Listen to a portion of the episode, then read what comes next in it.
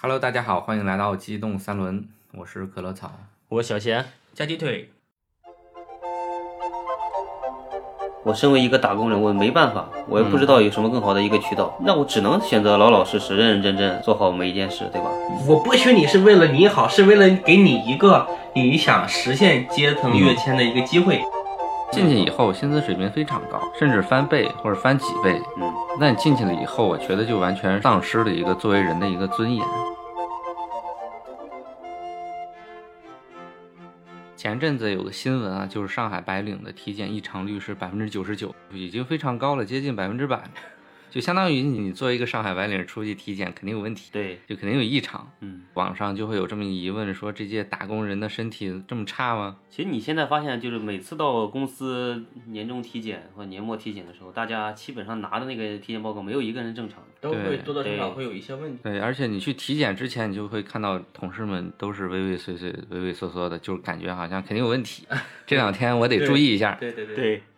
其实像这种体检异常率啊，跟你的行业的内卷程度完全是呈显性正比关系的。就是压力大呗。对，压力大，嗯工作工强作度强度大，然后就是现在其实像我们这个互联网这个行业，你发展到现在这个阶段，基本上我觉得创新已经很难创新了。对现在的感觉就是人力往上干，能干出什么是什么，反正就各种东西去尝试。然后你像二零年出来的一个叫什么社区团购，嗯，就没没白没天没那样怎么说呢？没日没夜的在那没干。白天没黑夜。哎，对。 然后就几家公司嘛，就就开始去抢夺这个市场，尤其以这个 PDD 就那个砍一刀的这个这家电商公司吧，嗯，这好像说要求一个人一个月的工作量达到三百六十小时三百六十小时，我我记得是三哦百小啊，时吧？三百啊，那就对啊可能是三百。但是我当时算了一下，就是正常情况下，我们每周是工作四十小时嘛，对嗯吧？四周四四一百六啊，那就是那个三百小时。对，对，每个月要工作三百，相当于每天要干十小时嘛，你人流转不休息，每天十小时，那你肯定得休息。休息的话，你把其他那个多余的时间得匀到那个工作上。不对吧？一天十小时，你一周不是七十小时吗？你刚说的是一个月三百，一个月三百，一个月三百三啊嗯，这每天十小时嘛，那几乎、嗯这只是个几乎没有休息了，这是个基线，就是说你不能比这个时间要少，要少，对你还但是你可以多，可以多，对吧？我领导不下班，你能走吗？我领导走了，但是那几个同事没走，你能走吗？你不能走，你得坐那儿，你得接着干，对吧？然后你同事有业绩，你没有业绩怎么办呢？也得接着干。然后可能某些公司呢，还会有一些这种什么末位淘汰制啊之类的这种东西，它会压迫着你。你在这种高强度的工作的过程中，已经忽视了你身体一个健康的程度。对我前两天看见一个比较有意思的一个对比啊，就是说中国的这个加班的时长和这个日本的 加班时长的一个对比，包括韩国这几个东亚怪物房嘛，这几个牛逼的国家啊相互对比，然后说中国的这个年轻人的加班时长的这个趋势啊，在逐步的碾压日本的一个加班。你像日本这种老社畜国家，对吧？对现在已经完全跟中国没法比了，对吧。有个段子嘛，就是说日本的一个领导来中国公司的分公司出差，嗯，见面第一句话就说：“我是一个加班狂，你们要做好准备，不会有舒适的工作。”啊等这个领导走的时候哭了，说：“你们这样加班是不人道的。没见过世面。对你像这种家暴文化挺常见，然后是导致一些问题，也是前几天刚发生的那个嘛，PDD 的某驻新疆的一个，应该也是做社区团购吧，哦啊、买菜买菜买买菜菜社也区团购，就是一个小女孩猝死了嘛，”对，据说很漂亮，才二十二岁，对，嗯正在准备结婚。对，其实我觉得啊就很明确的，就是拼多多这家公司的一个买菜的业务。呃，这个现在已经水落石出了，也不用说是抱着什么负责任的心态，没有证据确凿啊之类的。嗯，现在这个事情，我觉得发酵到现在已经属于算拼多多处于一个风口浪尖吧。但是呢，其实我最初想的就是什么呀？呃，这个新闻出来以后，那你的公司公关肯定要发做出一些努力嘛，把这个事情压下去。加上现在的媒体就是信息太爆炸了嘛，可能一两天热度就下去了。然后我就在关注这个事情的时候，就发现，哎，隔一天疫情爆发了，大家都在讨论，又隔了一天还在讨论，到了第三天的时候，感觉没什么声音对，了。声音就很小。哎，突然又出来一个事情，就是他的一个亲戚啊、朋友啊，可能实在气不过，然后在知乎这种加引号的公正的一个平台啊，嗯，那至少在这件事情上是公正的。我不知道这两家公司之前有什么隔阂还是怎么样，反正在知乎上发文说这个女孩以前怎么怎么好，然后她这个青春大好年华就这样陨逝了。那这样又来一波疫情，然后你过了一两天之后呢，哎又来了一个什么爆出家里边的，他的父母好像是收了那个拼多多的慰问金，是呃，吗？对对，反正就是持续的会 爆出一些故事出来，嗯，嗯，所以我觉得也是相当于是他们这个亲属方跟这跟这个这资方个资方的一个 博弈持续的一个博弈和斗争吧。嗯，其实我觉得最可惜的是，这个女孩的美好的人生啊，刚开始就结束了啊。可能啊，我觉得她不停的吵这个原因在于社畜们嗯有一种切身的感受， 就是你身处同一阶级，然后他发生这感个同事身受情，他就觉得是你身边的一个人，或者是就是你这个圈子里边的，你也是其中的一份子。只不过嗯他发生的这样一个悲剧，现在没轮到你头上，因为你跟他是站在一起的，同样都是一个无产阶级嘛。而且这个小姑娘嘛，就是那种算是比较上进的那种吧对，，啊而且负责是任对对，很负责任，就是公司给我这个活儿干，给我一份儿职业我做，要那干我要为公司付出一些什么东西，同时实现自我的价值。其实现在很多人都是大概这样一个心态，但是干到最终的话，你真的出了业绩的话，同事啊，还有这个公司啊，为你欢呼鼓掌，给你升职加薪。但是当你身体出了问题的时候，可能你就被这个行业淘汰了，对对对公司也不想跟你扯上任何的关系。对，还有那个饿了么的那个快递员，嗯，那也是前那几个天的，配送员嘛，他猝死，最后饿了么说是应该是饿了么他是蜂鸟中包，啊，是吧？这个消息比较那个小嘛，声量比较小，因为这个对事件我大概看了看，这个四十多岁北京的一个中包外卖员，嗯，然后是在送餐路上猝死了，对猝死了，然后是平台就说我们和这个人员是没有任何关系的，对，不是直接的这种对隶属关系，对，嗯因为这就是牵扯到另一个现在是企业比较狗的一个点了，他就会做嗯一些比较外包性质的，或者是外派性质的一种呃岗位，就有这一些企业的临时工嘛，他就不会对你任何事情做一些负责任的这个一个管控。当时饿了么说是只能说是出于人道关怀啊，赔对偿啊两2000块钱两千块钱。对，但后来改口了，说要提升了嘛，对吧？其实就包括这个问题啊，就是现在有数百万的这种配送员，包括美团的哈、他们都是采用一种和第三方嗯对转包的一种方式，帮助这个平台避了好多的税，也好多的这种风险。这其实就是大多数公司都会做的，不管有良心没良心，都会想办法去考虑这个事情，就是去节省成本嘛。对对对，但是这个其实反映到我们日常点外卖的一个花费上，对吧？你如果说这个外卖平台把这个外卖小哥的这些什么五险一金啊之类的各种风险成本都算进去的话，那我们的配送费是不是会更上一层楼呢？比如说点个外卖本来是二十五，是不是如果平台把这层成本算进去的话，是不是得掏三十？然后再反思一下，我现在吃了这个红利，我是不是在吃人血馒头？就我觉得社会可能就是很多时候就是矛盾的，对啊，其实我感觉这种加班文化无法避免，嗯对吧？因为我感觉就是我现在就正处在一个上升阶段，嗯我需要大量的一些资金积累，嗯呃，公司给到我一个能加班，对吧？嗯，能换取更多收入的一个平台，我感觉本质上没有什么错误。你你意思就是说我多加班多努力是吧？然后换取我想要的金钱，对，这种嗯嗯其实要考虑到一个后果哈，就是你这样长时间对吧？对强力的劳动之后，你的身体是不是能吃得消？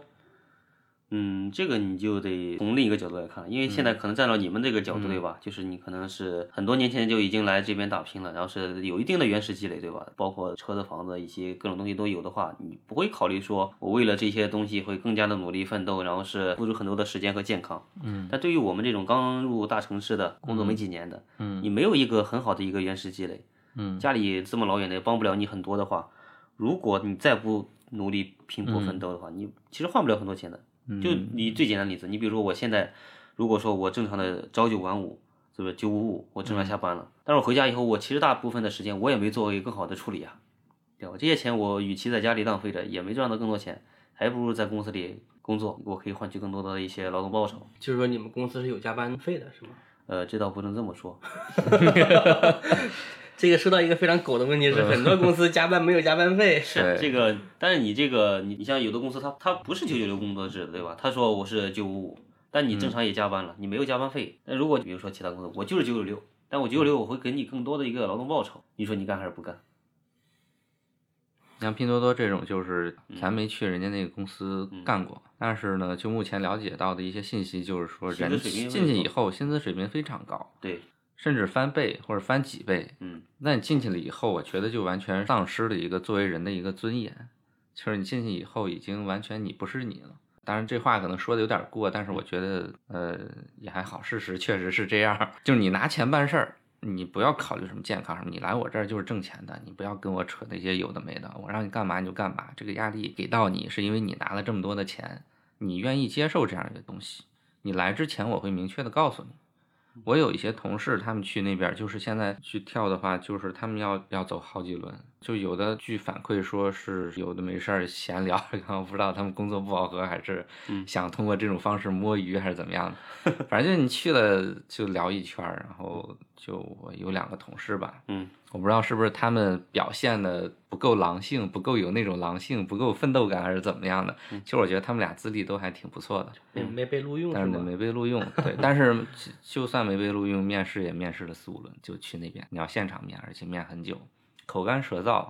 而且据说在那个地方上厕所都不自由的，哦，还有前段时间那个什么，哪个公司的那个什就么？那个拼多多呀，拉屎直接拉他妈小便池里边儿了不是不是那个啊、快手，啊，快快手对吧？那个什么 了，都一丘之貉，是是之貉吧？对。没有 文化， 但你想想，如果换另一个角度来说，他给了我一个很高的报酬了，对吧？我这个其实付出体力劳动，感觉也是不可避免的，对是的吧？嗯，其实像我觉得像小贤刚刚提到的这个他自己的一个观点，这个嗯想法，我觉得这个其实是看人看阶段的。对，就像我其实刚毕业的时候，我也是觉得我他妈要奋斗，我要在上海滩打出一片自己的天地，以后欺负别人，收保护费， 对吧？你刚来的时候，加上你这个年纪，而且你身体状况非常好，嗯，你一无所有，你要奋斗，你当然理所当然你要奋斗，你要挣钱，对吧？你不会考虑什么健康啊、体检，因为你很健康，就是正是年轻力壮的就是一个耐状操的态年嘛纪。然后，所以你的想法就理所当然会这样。对我觉得对应该是这样的，否则你说，哎呀，我他妈要不能加班，少挣点儿什么，你是无法在这个社会上立足的。嗯，所以就我觉得也是一个人生发展的一个阶段吧。但是呢，作为一个过来人，也要向你提醒一点，嗯，就你工作太猛的时候，绝对会忽视到你的健康。然后你如果不重视你的健康的话，过个三五年之后，你绝对后悔。 对我开始毕业的时候呢，那时候也很拼嘛，当时也是进了一个当时正火的团购行业，嗯，在一个也是比较头部的一个网站啊。我在公司里面一共是干了三年多，然后前两年的时间吧，那时候就是很拼搏，基本上每天都是一两点钟在睡觉，然后一嗯般是十点左右呢下班、啊，到家十一点十二点，然后再去干一波，干到两点左右睡觉，第二天九点十点的再去公司再继续干，就是这样。干了两年多之后，就明显感觉身体不太就是行就是不像以前那么耐操，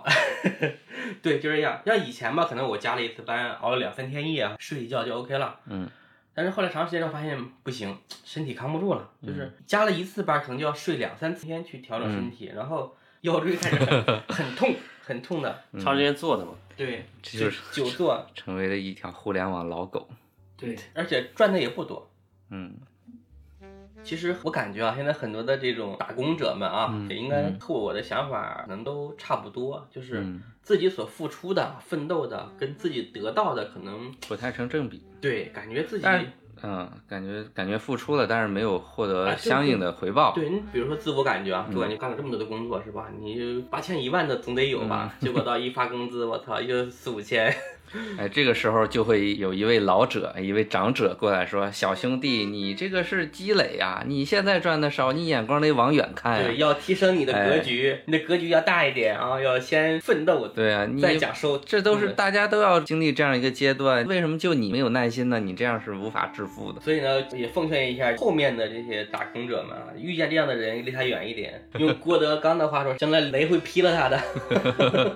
雷劈他的时候别连 累你啊，。对对对，反正就这意思吧。但你要这么想啊，就是现在整个大环境和以前的并不相同啊。其实他站在他之前那个角度来看，其实就是这个道理。我以前那个，比如说再比咱们再长一辈的人，他们就是这么一步一步来的。我们七零后、六甚至六零后，嗯，他们就老老实实工作，努力的奋斗。但他们的奋斗可能和咱们现在的比的话，可能有的时候就不在一个量级了。嗯，你像比如之前父辈的时候，他们当年工作就工厂里面，你就老老实实上班，你就正常的工作，到点就下班，到点你就能走。这样的话，你相比较现在来说，你虽然感觉就工作很饱和，但是你的时长会很短。嗯，但你得到相对报酬，大家都是很平均的。你包括一个厂长和一个普通员工，他们可能相差的一些资金收入不会很高，嗯，但和现在完全不一样的。我举个很简单的例子，如果说你现在我给你个九九五的工作，一个月给你五千块钱，嗯，但我给你个零零七的工作，我一个月给你五万块钱，你干哪个？哇，哎你这零零七的例子太极端了，你比如九九六的话，我给你两万块钱，你干哪个？嗯，肯定九九六呀， 对吧吧？这个是是很明我显觉的得就是一个正常的打工者可能都会这么想吧，就是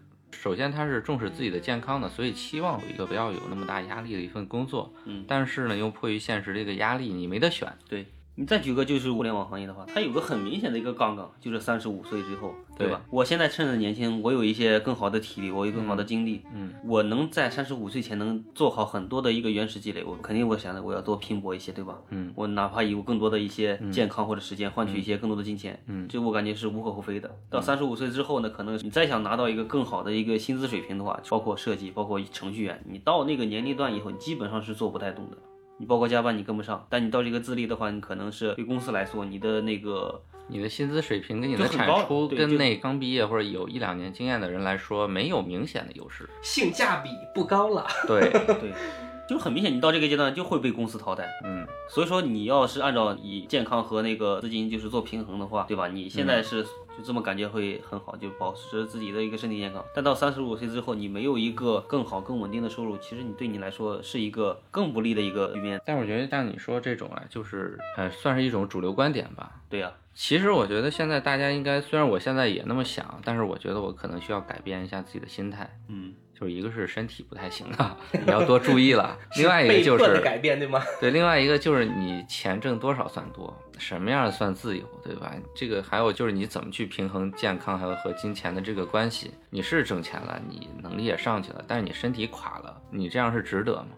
所以，如果说我再往前倒五年，我应该是用怎么样的一个生活态度，怎么样一个工作方式去去面临我的一个这个工作状况的话，我应该怎么去做选择？我觉得这个是值得我深思的。我可能会考虑呃，更加强调自己的一个身体健康。我觉得这个是第一点的，因为以前像你平时你跟家里边儿去视频啊、干嘛去联系的时候，家里人绝对会经常提醒你说：“哎呀，注意身体。注意身体，少熬夜，少吃外卖，少吃油腻的啊什么的，多运动，多喝水，对吧？ 就是几个关键词。这个其实我觉得其实很对啊，家长给我们的嗯这个忠告吧，我觉得应该是也是他的一个人生的经历，因为毕竟对家长们是的到这个我们工作的时候，他们身体多多少少也都会出现一些问题，他们就会反思自己年轻的时候是不是太拼了，对吧？嗯然后就也会忠告于我们，对吧？嗯就是让我们也注意我们的身体，毕竟身体是最重要的。那你相对于来说，我打个比方，比如说你天天加班工作啊，做奴隶奋斗，我操，那你赚的钱最后干嘛呢？是给自己买药的吗？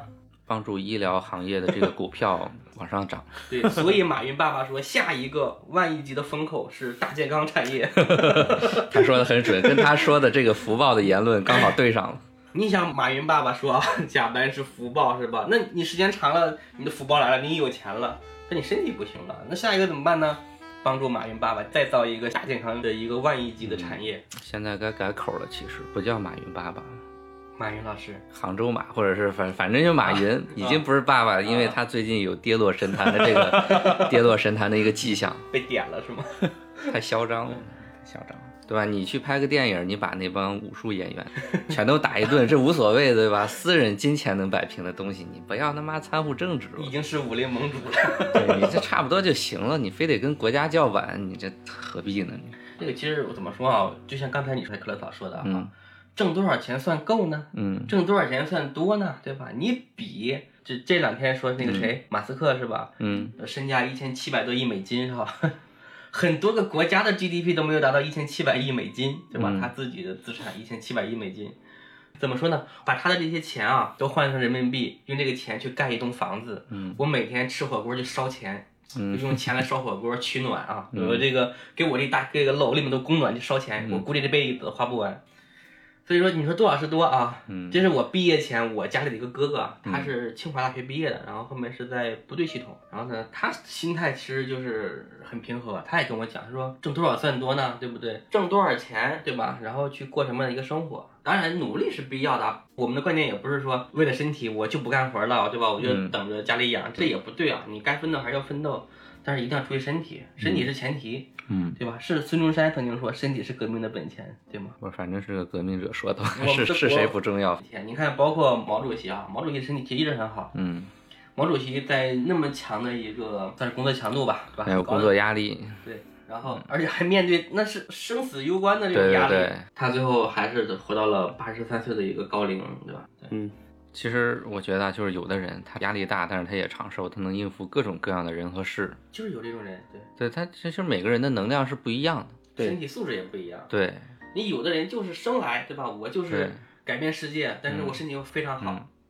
所以要量力而行，就能改变世界的这波人，绝对是几个优点共同促成了这样的一件事情。对。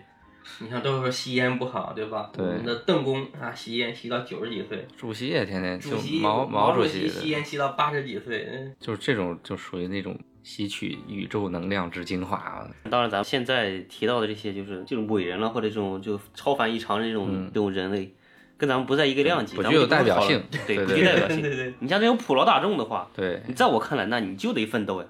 对吧？你在你就应该在我们这种该奋斗的年龄里面做好更多的奋斗，赚到更多的钱，这样你才能为后面的一些各种家庭积累、财产积累有一个更好的帮助啊。嗯，嗯，你说的很有道理啊。就我要想提升我的生活，那我必然要增加我的收入，增加收入，那我必须要给别人去提供我的服务啊，是吧？但你想想啊，如果说你只身来到这种北上广这种城市工作，对吧？我身为一个打工人，我没办法，我也不知道有什么更好的一个渠道，那我只能选择老老实实、认认真真做好每一件事，对吧？这个是很明显，我现在我这个状态下能抓到的唯一的一个能看到的一个点。就是你目前能看到的唯一一个方法，能实现你的一个阶层跃迁的一个阶层跃迁，我觉得很难，有几个打工者、这个阶层能够实现？，嗯对，所以我觉得就是引出另外一个话题，就是你小贤你刚才的这些想法，就是说我是要通过努力，只能通过努力去实现这样一条路径。嗯，但是现在的问题是，很多人他努力完了。他也就完了。也实现不了这个路 径，对对对，而且大概率就是说，你努力完了，可你最后你还是回老家了或者干嘛了，你真正的实现阶层跃迁是非常非常难的，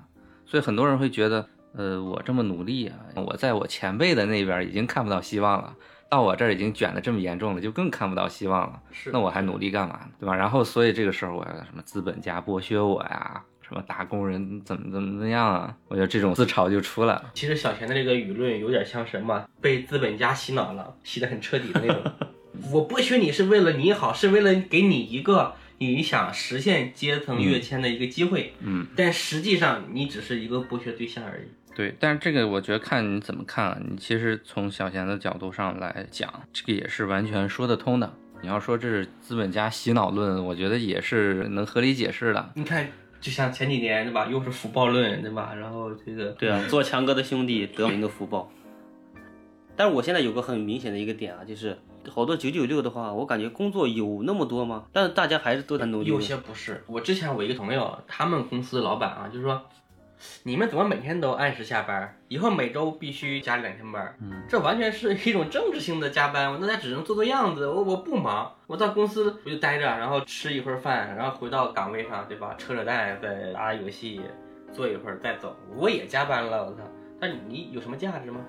我觉得这种公司文化一旦形成是很难改变的。很难。对，因为你尤其是做一个公司的高层，你可能觉得这种方式是效率低下的，甚至我要付出一些额外的一些成本去支付这种无效加班。但是你没办法，你管不了，因为你下面那些中层他们会觉得，哎，我的下属加班了，我们整体的这个工作时长上去了，就是显得我努力，对吧？反正大家同样没有业绩，哎，我工作时长比你多，至少我是尝试了，至少表面看起来是这样的。那你对于那个没有业绩又不加班的组，如果公司要淘汰了，你觉得会优先淘汰谁呢？而且我觉得还有个问题就是，就像小仙说的哈，我现在只能通过我的奋斗这个去改变我的一个人生哈。当前的处境嘛。但是我再问你一个问题，你真的觉得你现在的这种加班、这种投入改变了你吗？达到了你收入的一个预期没有？所以说嘛，现在我也是思想也有点转变了，就不就不有是点说有点动摇。没有， 说明他没有实现自己的收入的一个预期，不左右而言他。 白干了。就是我现在思想也有点转变了，就是在想你在工作上付出的时间，可能得到劳动报酬没有那么多的情况下，那你怎么办呢？嗯，就会想一些其他的各种方式嘛，做一些自己想做的，感觉这个行业可能未来有一些发展的这些路子，对吧？就像咱们坐到一起做播客，对吧？自己以后的路子是怎么安排的，对吧？当老板剥削别人，对，这是一个目标。但如果说以咱们现在这个状态的话，实现这个目标有点困难。对，相当困难。对啊，所以我们就安排另一个路子嘛。我们坐在一起做播客，可能就这个行业慢慢蓬勃发展起来，我们可能也会能吃到一波这一个行业里的红利，对吧？嗯，对，其实之前看到一个讲所谓看趋势的一个文章吧，就我觉得里边有一个观点，就是呃有些东西你需要去前期积累。就打比方播客这个事情吧，当它真正爆发的时候，你说你要去搞，其实你是没有积累的。对这个积累包括经验的积累、资源的积累，包括我们刚才提到的这个什么大健康这个行业，未来必然是大健康和养老，我觉得啊。也不用我觉得，绝对是一个有着巨大的、无限的市场想象空间的一个行业。问题是，你当这个风口真的来的时候，你能不能接得住？你是没有积累的，对吧？你从现在你一点都不了解健康这个行业、养老这个行业，当时风口来的时候，你怎么去赚这波钱呢？你是没有能力的。对，所以你如果说对这个行业或者说对未来有一个什么样的预判的话，你要尽早的去做一些相关的了解，还有一些积累。这样的话，你到时候才有可能。你像现在按照我这个工作状态，现在就是至少九九六肯定是要超过的。当然不是说纯工作，嗯但我晚上回家以后可能会就是整理咱们这个播客平台的一些资料，做一些嗯后期剪辑工作。其实我会工作到十二点到一点左右，我才能睡觉。嗯这个其实也算你在工作的一个状态，但这个行业呢，可能和你本职工作有一嗯个很明显的区别，就像你第二个职业了嘛，第二份对工作。对，虽然这个工作目前可能看来的话，没有任何的一个就是资金回报或者是红利回报，嗯，但可能这个就是我们之后的一个二次的积累的一个方向发展，对嗯吧？对，所以说我感觉奋斗是可以的。就刚才我也一直在强调嘛，现在你需要奋斗，你就要奋斗，你就要做一些资本积累和一些资源积累，我是这么感觉的。你说的这个是对的，就是奋斗或者说得努力呢，得找一个方向去干。之前就是在马云说那个福报的言论出来之后啊，有人去怼他。马云最开始是杭州师范的老师是吧？但是你最开始不管是去搞那个西湖边上的翻译室，还是去搞阿里巴巴，都不是在为本职工作去进行一个福报的投入， 而是在他的本职工作之外。对，而且据我了解，啊大多数创业都是在一边工作一边开始去琢磨另外一件事情的时前期的投候入，对，就是你直接把上一家收入来源直接咔嚓给它断掉，然后全身心的投入这个新的行业的话，这个其实风险是比较大的。对所以像刚才马云那种，就是反正他已经到了这个阶段了，我他妈忽悠你，嗯对对你你反 正 你我觉得还是有效果的。你像前几年，大概是一零年前后吧，那个时候你去新华书店，你会发现畅销书那一块儿啊，嗯，全他妈是马云的，不一定是马云写的啊，对但是那个封皮儿一定有马云，要么就是什么史玉柱，要么就反正就是那些什么大佬，其中马云最多。包括像在那个机场啊，还有那个火车站，有那种励志视频还是什么演讲的，就是马云拿个话筒走来走去的。就那个阶段的时候，他就做一个人生导师，输出了特别多的价值观。无非其实就是一些，总之就是努力嘛，对吧？而且你去听这些东西的时候，可能会对一些从商的人啊，会有一些这个比较利新的观点的一些输入。但是作为一个劳工去听这个的话，其实有点不接地气 了。扯淡反而被洗脑，然后最后发现你听他的话做了很多事情，牺牲了你的健康，但是并没有得到很多的回报。对，就你仔细回想起来，哪个现在就是当前啊市面上的一些大佬成功的人，他以前那些发家致富史，就是没有一些特别灰暗的收入嘛，就不可能的。你像史玉柱，他之前做脑白金、脑黄金，对吧？这些东西做什么？也是骗人啊，这都是骗人的，其实有什么嗯作用吗？没有什么太大的作用。他之前就是卖保健品的，啊对吧？自包己括现像在什么摩其中啊，这种王石啊，都是投机倒把，最开始是吧？对啊，，你以前叫投机倒把，对吧？然后是他发家致富了，就是法律就说，哎，这个事情不能做，把这个路给你封死了。他已经完成积累了，对啊，这一把你一个嗯但是像王石，他经常号称自己从来不搞那个行贿受贿这一套，哎对对对，我是不信 的。你干房地产这个行业，你不干这些事情，你做到今天这样的位置，难以令人信服。对，我觉得装归装，你别太明显了啊，就对像那个翟天临的人设是啊，妈从对学霸变成 学渣，你看，所以为什么人家成功了挣钱了嘛对，就是不要良心了。我可以睁眼说瞎话，你不能，所以你现在还是，但是我觉得这种思想也不太可取啊，还是劝人为 善，对吧？哦哎呃挺可取的，挺嗯，呃，之前有一个文章也是在剖析东亚这几个国家啊，就是朝鲜不算啊，朝鲜这个嗯没有数据。然后像韩国、日本这种啊，开放程度比较高，包括台湾，嗯，以前的工作劳动强度都很大啊。他们说可能是日本、韩国这种国家面积比较小，资源比较匮乏，只能通过奋斗。但是后来呢，就是我前面刚才也说啊，就是日本的这个加班的这个时间在逐步的降低，嗯，但韩国可能情况更特殊啊，因为韩国被各种财团控制了，所以呢，其实这个参考意义不大。对，所以呢，以日本的标准来看，就是很多的这种九零后们，他们的加班的时间开始降低，很大一部分原因也在于说，日本政府甚至是一些包括一些劳动保护部门，包括工会，在不断的去为这个劳动者去争取。嗯前段时间看新闻说，法国有一个餐馆规定哈，就是不能加班嘛，嗯然后有一个是华人还是华裔，记不清了，那边老是加班。这个华人是自发的。后来呢，有人看到办公室老亮着灯，就举报了。举报之后，警察来了，把老板给抓走了，判了六个月刑。 这这华人还去解释，说是我主动的，说那也不行，他违反了这个劳动者的一个权益，他就违法了，就必须要受到一个惩罚。所以人家欧洲人也很舒服哈、啊每天干六七个小时，每年假期那么多，收入还很高，非常美。对，所以我觉得这是有一个问题，是不是说我们的这个劳动保护部门这个职能缺失，他对做工作太不到位了？是的，嗯你看，包括拼多多员工猝死，对吧？饿了么的配送员猝死，劳动保护部门至今也没有一个部门说来发一个声音， 我记得没有之。前好像是啊，印象中好像是看到，就拼多多那边出事儿了以后，嗯发了一条说什么上海劳保部门已经介入调查，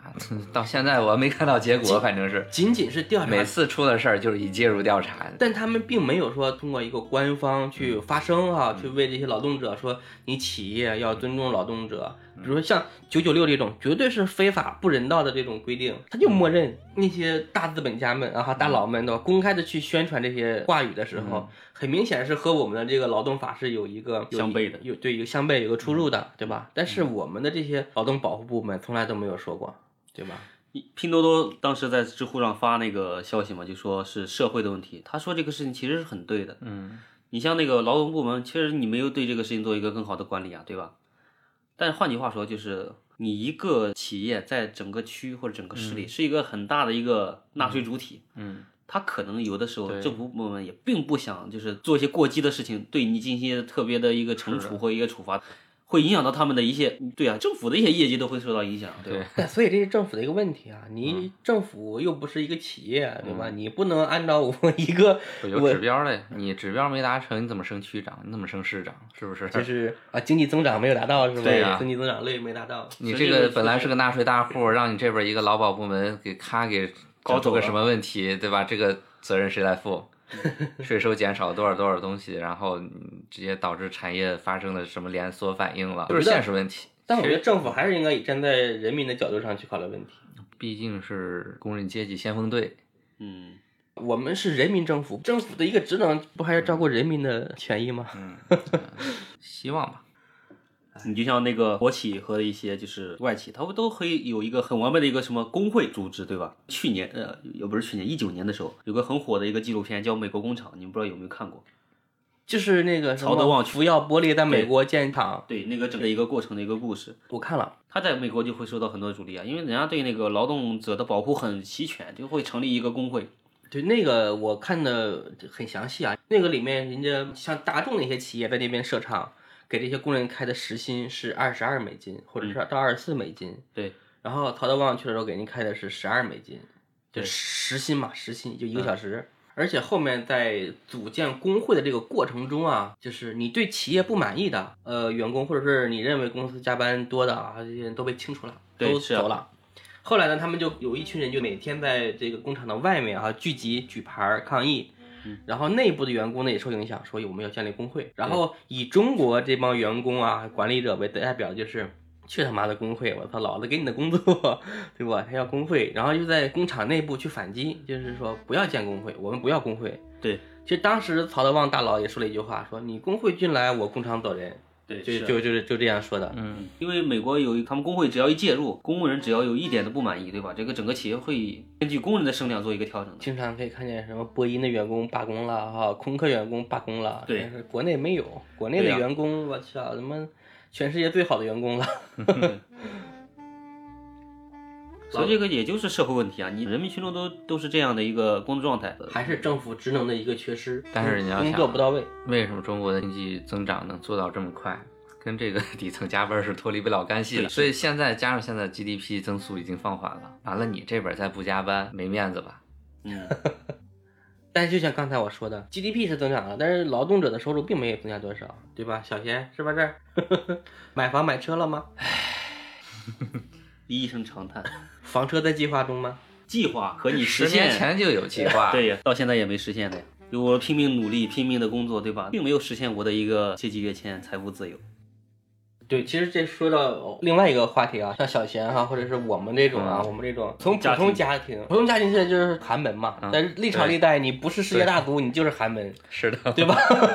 就是韩文能不能出贵子？就像前几年说寒门难出贵子哈、这个其实挺对的哈、嗯尤其现在其实阶级已经比较稳定了，嗯对很难实现跃迁。你看寒门再难出贵子这篇文章啊，说什么了？讲这个人应该是一个银行高管，或者是嗯一个跟银行高管比较密切的一个人。他跟银行的高管在聊的时候，嗯就是正好赶上一些赶上实习期，嗯然后就不同人的简历就是往那边放。他当时就看了看，嗯，这时候呢，跟他对接的这个高管就跟他说，这几个人会留下，这几个人肯定会走。嗯然后呢，他当时对这个现象比较比较有意思啊，说你怎么就能断定哈、嗯这人都刚进来。嗯然后他就开始跟踪这个事情，嗯发现呢，有几个就是他的身份证上或者怎么样就显示比较偏远地区嘛，那、基本上大部分也都是、哦你比如说是嗯嗯某某某某县，我们都没听过的县，他成绩很优秀，他也是好大学毕业，嗯但是他到了那个工作岗位之后呢，一般就只能说是听领领导的话，像小陈这种啊，嗯不停的加班。努力工作， 对吧？干好自己的本职工作。实习期结束，嗯啊好，你实习结束了，你你可以走了。嗯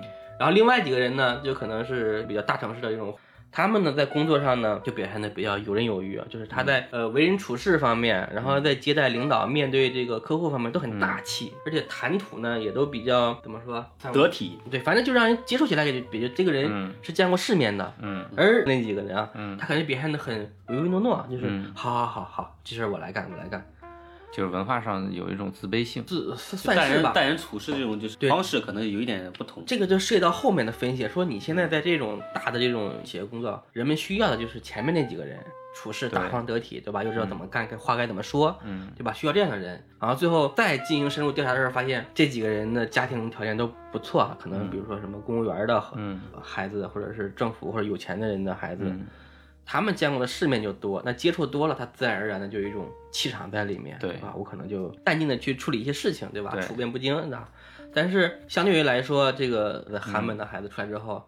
他们的父母能给到他们支持，也仅仅是语言上的一些鼓励，是的。好好听话，好好工作， 对吧？领导让加班了，你就好好干。甚至说你在那边，其实他的教育方式、家长的教育方式也是比东部地区要相对落后一些的。那对在东部，比如说教育观念相对先进一点的话，他可能会通过一些言语的方式去鼓励孩子。对对当然，在我们农村或者说一些西部地方，我觉得啊可能就是棍棒底下出孝子， 对，没事儿对你进行一些言语打击，我觉得这都是非常常见的一些问 题。很正常。我基本上都是被我爸的批评和打击下成长起来的。对对，我们都是嘛。然后你看啊，包括刚才那个人的分析啊，他说寒门孩子家长的这个教导，就和刚才小贤的表现是一样的， 嗯，对吧？所以这证明小贤和咱们其实都一样啊，都是都是寒门，可能比咱们就是晚了几岁啊。而且你想啊，就是你说到这个教育程度的投入，不一样的，真的是不一样的。嗯是你的，不光是你接触到的世面的问题，嗯，而且你就是在一线城市，嗯就哪怕你就和二线城市，他们整体的一些教育水平的差距就会有很大的一些不同，嗯包括你接触到的一些就世面，咱就不说了，你包括这些教育资源的倾斜也会不同的，对吧？嗯，你更别说我们十八线小城市出来的和那个一线城市对比的话，它教育水平投入更是差别很大。对，嗯其实其实我前段时间和我的一个客户聊天啊，嗯他说他的女儿现在可能刚上小学四五年级，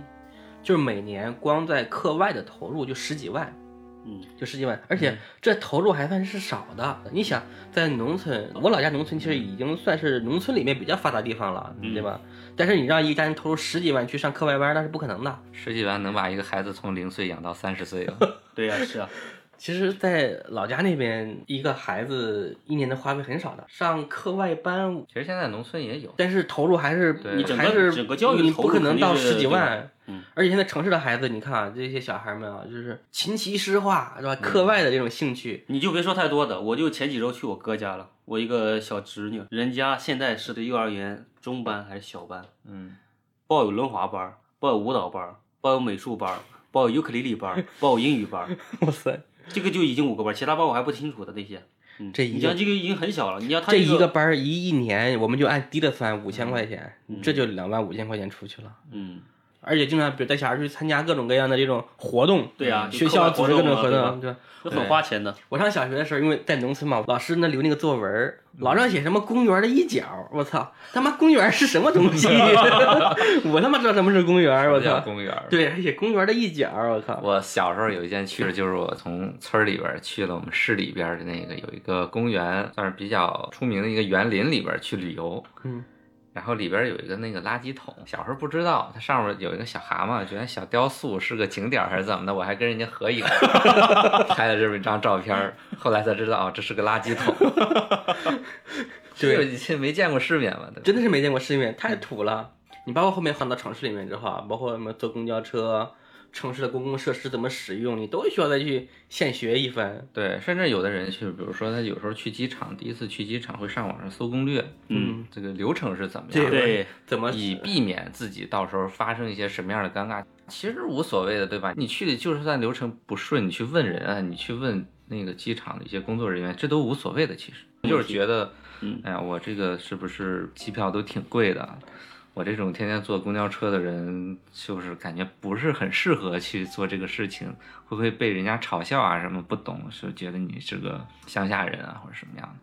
对啊，这就是另一个方面，就是你这个寒门出的一些孩子的话，都有点自卑感觉。对对吧对你比如说，就是城市里的孩子，我不懂我就去问你嘛，对吧？你是对服务行业，对啊你就应该提供给我这些解答的服务。但是是啊可能是比如说，像之前我就会这些东西，我就会在网嗯网上查清楚，对吧？具体我要怎么搞怎么搞，自己了解清楚以后再去那边，对哎吧？假装自己很熟悉这个流程，对吧？ 就感觉不会出现感觉跟自己闹笑话，对吧？天天坐头等舱。这真的是个问题，嗯对吧？现在其实差距太大了。对，当然现在你就比如说，我正常去一个公共场所里，我不懂我就问你嘛，对吧？对慢慢思想会有一个转变的过程。但是你刚来的时候，你并不知道呀，对，我并不啊吧知道，但但是我这个是事情我也会很谨慎啊，我我也不会说直接去那个问询台跟人家那些这些那些服务人员进行一些各种咨询。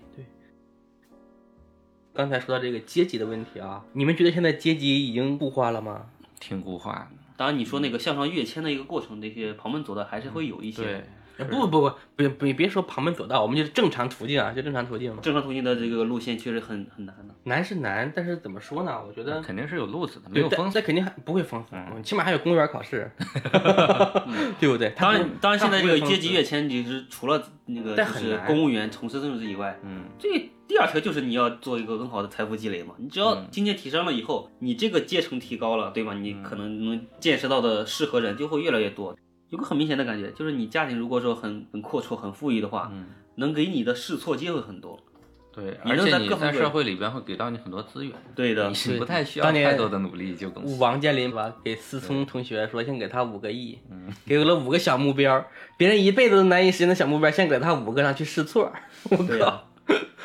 就再回到现实点，就我们现在如果说，就像我这个阶段在上海奋斗工作，对吧？我首先一个目标，如果说假如现在我有车有房，这个东西就是家里就有的，我不用考虑这些事情的话，那我完全可以就是尝试一些更多其他的一些工作对或那种类型，我不用很在乎一个薪资水平，对吧？而且你去尝试的时候，可能还会尝试出一些门路，对然后又走向了一波富二代变富一代继续发财的一个故事。对，就你缺少了一个这个资金平台，其资金你不要把它只看到一个，它也是一个平台，它给你提供试错的一个平台。你梦寐以求吗？何止梦寐以求，日思夜想。辗转反 侧，确实是这样。我觉得其实钱，哎，钱还真的是很重要。 我现在考虑的也是啊，就是其实说你不违背良心，不违背道德，那你就像小贤那样，对吧？每天加班儿加到两眼发黑，最后发现突然有一天可能就过去了。嗯，但是您还是没有实现你的这个阶层的一个一个对跨越是的的，对吧？嗯嗯，对，而且我发现啊，就是就是你在你现在的话，你很努力的去做事情，你去呃向上拼搏的时候，这个会形成一种惯性，你势必会忽略你的健康。但是有一天你突然说，哎，我这个身体不太好了，我要注重自己的身体健康条件的时候，对，你那个时候还是会就是忽略自己的健康，哪怕你已经有这个意识了，但是你有一这样一个工作惯性，导致你如果说有工作过来的时候，你会把健康完完全全放在一边，除非你现在有很严重的健康问题，就像我已经有一些这个问题那个小问题了，昨 天晚上四点才睡的，因为工作，这是一种惯性。彰显着自己要维护健康，但其实没办法，社会就这对样，现实就这样，你还是得不断的工作，对吧？是的，虽然是周末，对吧？你还是得加班。所以我们现在能做的是什么呢？骂骂无良的资本， 发泄一下情绪，哎，然后让自己继续投入到接下来的工作当中。我觉得努努力是必要的，但是嗯从我自身来说，包括我的、我的腰，我现在不是说就是之前一直久坐嘛，后来嗯腰非常痛，有一段时间在办办公室里面工作就不能坐着，要么站着，要么就跪着，就只能只能这样去干，真的是跪着讨嗯对生我活。和我我那儿有张照片，就是腿哥当年跪在地板上，在那儿敲电脑，双膝着地 啊，对自己的工作多么的虔诚。真的是腰真的很痛，最好还是找一个新的行业。总体来说，如果说你当前这个状态下，你的九九六或者是你的零零七工作跟你的那个预期的一个方向发展不是成一个特别明显的正比的情况下，你应该考虑另辟一个新的行业，就是自己感觉能有未来更好的发展的，多尝试一下。啊我还是这个意思，就是身体是前提。嗯，包括我爸现在也每次都嘱咐我们一定要注意身体。你身体是自己的，你真的是因为身体产生了问题，真正为你心痛的是你的这个家人们，你的老板呢，偶尔会把你啊老板可能只会说：“哎呀，你怎么生病了？哎呀，真是太惨了，给你带点水果什么的。”对该开你还是得开你。对该撇清关系还是撇清关系。对，就是现在啊，老弱病残里边啊，只有孕妇是不敢碰的，因为孕妇她是要生育，对吧？这个是对国家未来经济发展产生直接影响的，这个是劳保部门绝对要保证的事情。对于一些公司来说，这也是雷区，他们不敢违违，就是你说的确这个人是是去孕妇，你就不要想着任何在她身上打官司。这个是一九年比较火呃对，有好几个就公司把那个孕妇开掉这个事情，导致这个劳动部门特别关注。嗯，你其他的事情其实都无所谓的，对但是孕妇要保障住，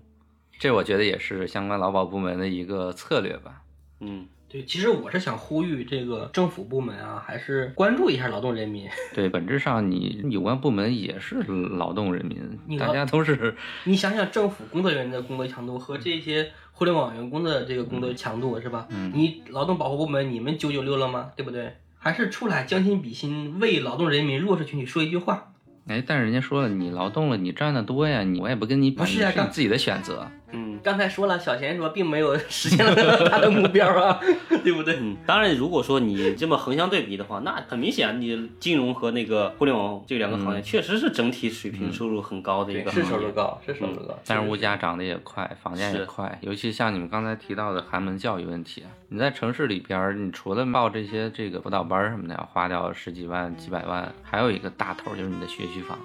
一次性的哇巨大这个的成本投入。教育差距真的是很大。啊你想，前两年的那个高考是北京还是哪儿，让写那个共享单车，嗯，很多农村的孩子没有看过共享单什车。么啊叫共享单车？我什么叫共享？什么叫单车？对我只知道什么叫洋车。 对你这个单车还好理解，共享是什么意思，对不对？这个我觉得对于这个农村的这个学生啊，当然就很多人在去抨击这个问题嘛，确实是出题的这个考官没有这个欠考虑。对没有照顾到这所有的人，当然，这个卷子肯定不是全国卷吧？是地方卷儿，当时是是北京还是我记得是北方一个地啊哦方，那应北该京的话，那还无所谓。很有可能是北京的。啊很有北京的话，可能你这样的无所谓。如果但你是北京也有很多穷乡僻壤的地方，也北是跟京很的多郊区都那个什密么的。云、延庆啊那边都很穷的，其实。突然来了一次大家沉默的冷场，无力改变是吗？这样，其实前阵子那个谁啊，关晓彤挺出名的一个女哦演员，啊我不知道算不算流量明星啊？国民女儿是吗？哎，对，出了本书叫什么呀？不知愁滋味。然后她的这个封面图的一个照片呢，是摊手的一个动作。哎，我不知愁滋味，就给人一种像给至少给我们这种寒门弟子一种何不食肉糜的这种感觉。 何不食肉糜？我操！ 你不知不知愁滋味，你就不知吧，你不要出来现行不行？你这么凡尔赛吗？写一本书，太招人你烦了。出来凡尔赛吗？还有前段时间比较火的那个苏州那个二代叫许什么来着？什么事件吧，你也不用点名对了，你我们就也说想不是起来。对，就是他在那个美国留学嘛，然后骂国内的管理啊，骂国内的一些人民，嗯，就这样。就是其实就是说风凉话，对吧？对，然后他就说嘛，他说他是什么通过苏州大学，然后去公费出国去留学吧，嗯，然后就说嘛，说自己的成长呢，大部分是靠父母的资源，对吧？自己的努力微乎其微，这样说的。啊、有的寒门学子哈，这个妈的能上学就不错了，那前几天我有一个呃同事吧，他是名门出来的，呃不是名门，就是名校出来的。啊，然后呢，他朋友圈里边有个人是这个学校很知名，就或者说在这个学术圈里边很有学术地位的一个老师的孩子，相当于是一个学二代了。啊，发朋友圈说：“哎，为什么要努力？明明这样不去努力，这样也活得挺好呀什么的。”就是完全是他没有任何的生活体验，就单纯的站在一个什么资源都有的这样一个角度去说了一些风凉话，其实挺招人嫌的那种。招人烦。其实说到刚才你说的那个话题啊，他们处在那个圈子里面，处在那个已经是固化的上层阶级里面，他资源有的是。他确实不懂，哎，为什么你要努力？哎，对对对，就像那个那个皇帝啊，傻傻皇帝何不食肉糜？嗯对我呀操还有我想说的是什么？就是因为平时比较喜欢看一些历史的这些、这些书啊，但是经过我的一个总结啊，嗯一个朝代稳定之后啊，七八十年世家嗯就开始出现了，豪族豪强也开始出现了。你看，包括现在很多，如果大家去在小地方可以去去打听一下啊，嗯，当地的这种公务员的岗位啊，基本上会被几大家族控 制了。真的当地几大家族，是的，这真的是这样，你可以去问问。你回你的老家去问一问啊，嗯把这个如果真的理清这个脉络啊，你会发现它是一个关系网，嗯对，然后相互之间这这个岗位就开始，比如说我推荐我的女儿来考试、到你的部门，那你推荐你的儿子到我的部门，相互对吧？一提携就上了。你说到这个了，就是刚才你说的那个学术圈的问题，现在也有很多，就是比如说我是某大学的教授，我的孩子要上大学，以嗯前是你可以直接过来的，对吧？嗯，现在是为了避嫌，你不要来我学校，我可以推荐给我同等级的，对吧？我认识的教授，我去你这边读书，对对，你的孩子来我这边读书，就做这种教育资源的置换，有啊，现在就嗯，是这对样吧呀？。所以说这种教育资源也现在也变成固化的一个状态了。所以，但你要是这么说的话，其实那在互联网行业相对是给了你一条上升途径的，其实是的，是的，对吧？这确确实实在是剥削你的同时，其实是给你一条路可以走的。至于你未来路怎么走，能不能走好，命能不能保住，这是你自己的造化。所以这个拼搏是需要的。互联网行业啊，这个多少呢，给人们带来了一定的希望。你看，包括今年造富的这些嗯对大佬们啊，对基本上都是互联网行业的啊。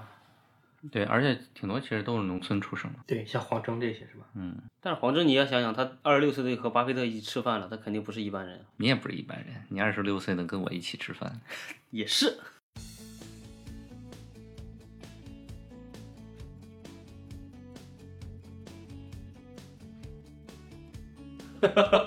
和两位波界大佬一起吃饭， 未来的波界大佬。国界三巨头现在坐在这里。 嗯，是的，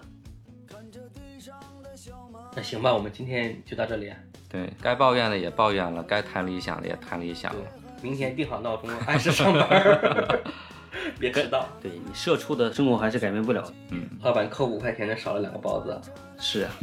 行吧，反正小仙注意身体啊，毕竟还没成家。互相提醒吧。我觉得注意身体这个话题啊，真的是在着重强调，就是你不要只是简单的说啊，我要注意身体，你需要不断的给自己洗脑，你才能真正的注意你自己的身体，对否则只是一句流于表面的一句话。对，像之前我说我的腰痛不能坐了啊，只能跪着工作。嗯后面我就注意了，然后、呃就不那么努力的去工作了啊， 不能说不那么努力吧相，对没以前那么拼 了，就是注意调整了之后，啊现在腰就不那么疼了。真的，你多多走路，多运动，还是对身体有好处的。行，那反正就是我注意身体，大家也注意身体。各位多保重啊！多保重。希望我们下期还能是三个人，都能喘气，嗯，活着真好。好，我们就聊到这里吧，拜拜。好，拜拜。拜拜。红红火马，也许生活应该这样，难道说六十岁后再去寻找我想要的自由？